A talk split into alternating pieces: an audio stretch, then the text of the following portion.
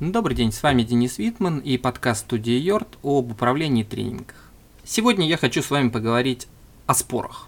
Я страшно люблю спорить. Вообще не для меня это одна из самых приятных вещей. Блистательно отстаивать свою точку зрения, разбивать в пух и прах аргументы э, оппонента, показывать всю глубину своей эрудиции и качественность знаний, которые ты получил из книг, энциклопедии и Википедии. Вообще мужчины любят спорить, это нормально для них. При этом под спором очень часто подразумевается некая конфронтация, некоторая борьба.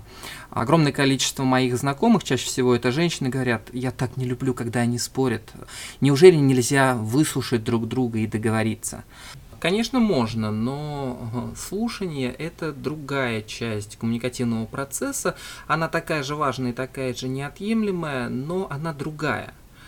Спор, аргументация – это естественная часть любого коммуникативного процесса, и эффективное решение не может быть принято, если мы не спорим, если мы не аргументируем и не отстаиваем свои точки зрения. Другой вопрос в том, как мы спорим. А, большинство людей в споре считают своей целью победить противника. Это, в общем-то, бессмысленно. Если ты хочешь подойти, победить противника, подойди и дай ему в лоб. Если же мы а, занимаемся коммуникативным процессом, то гораздо важнее прийти к некому решению, которое бы устраивало бы нас двоих, ну или хотя бы было бы сильнее, чем предыдущее. Победа над противником является лишь необязательным бонусом. Таким образом, если мы своей целью ставим получить более качественное решение, значит нам надо использовать силу противника для того, чтобы улучшить собственное размышление, собственную позицию, собственное понимание проблемы. Для этого надо начать слушать аргументы собеседника по-другому. Первое, надо попробовать с ним соглашаться. Итак, методика. Внимательно выслушиваем аргумент и соглашаемся со всем, с чем можно согласиться. Представим себе э, бытовой спор между двумя приятелями о том, на чем лучше ездить на работу, на своем автомобиле или на велосипеде. Приятель номер один рассказывает про преимущества автомобиля – Человек на велосипеде это просто э, кегли для битья. Его все автомобили только так сшибают. Никто его в зеркалах не видит. И пыль глотает, как дурак на дороге.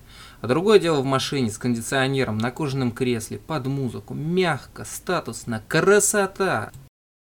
И ведь не поспоришь, все правда.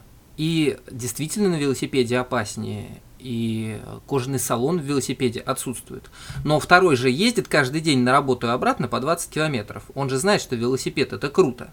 И бросается в бой. Да что ж ты понимаешь, да велосипед это так, велосипед это здоровье, велосипед это дыхание, велосипед это э, борьба с пробками. Ну, отсюда один шаг до аргумента в духе «дурак сам дурак», э, ну и дальше и до мордобоя недалеко. А в чем проблема? Проблема в том, что оба правы.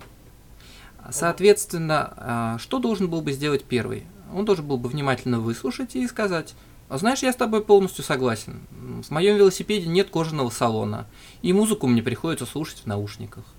И, знаешь, меня тоже очень беспокоит безопасность дорожного движения для велосипеда. Я с тобой согласен, что автомобиль это гораздо комфортнее и безопаснее, чем велосипед.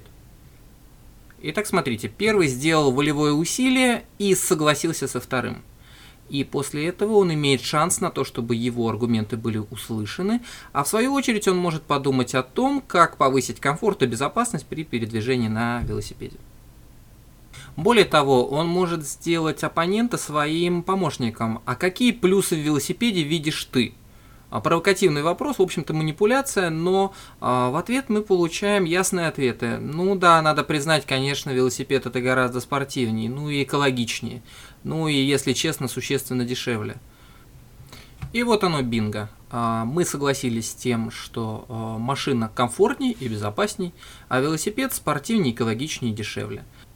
И дальше вопрос только в том, кому что важнее – да, спор стал не таким блестящим, он стал существенно скучнее, а, зато результативней. Согласились сами, помогли согласиться собеседнику, пришли к общему решению или же выявили область противоречия, которая требует дополнительного исследования. В итоге большинство споров заканчивается за 2-3 минуты без э, кровопролития и мордобоя. Мило, дружелюбно, конструктивно. С вами был Денис Витман. До новых встреч в подкастах. Всего доброго.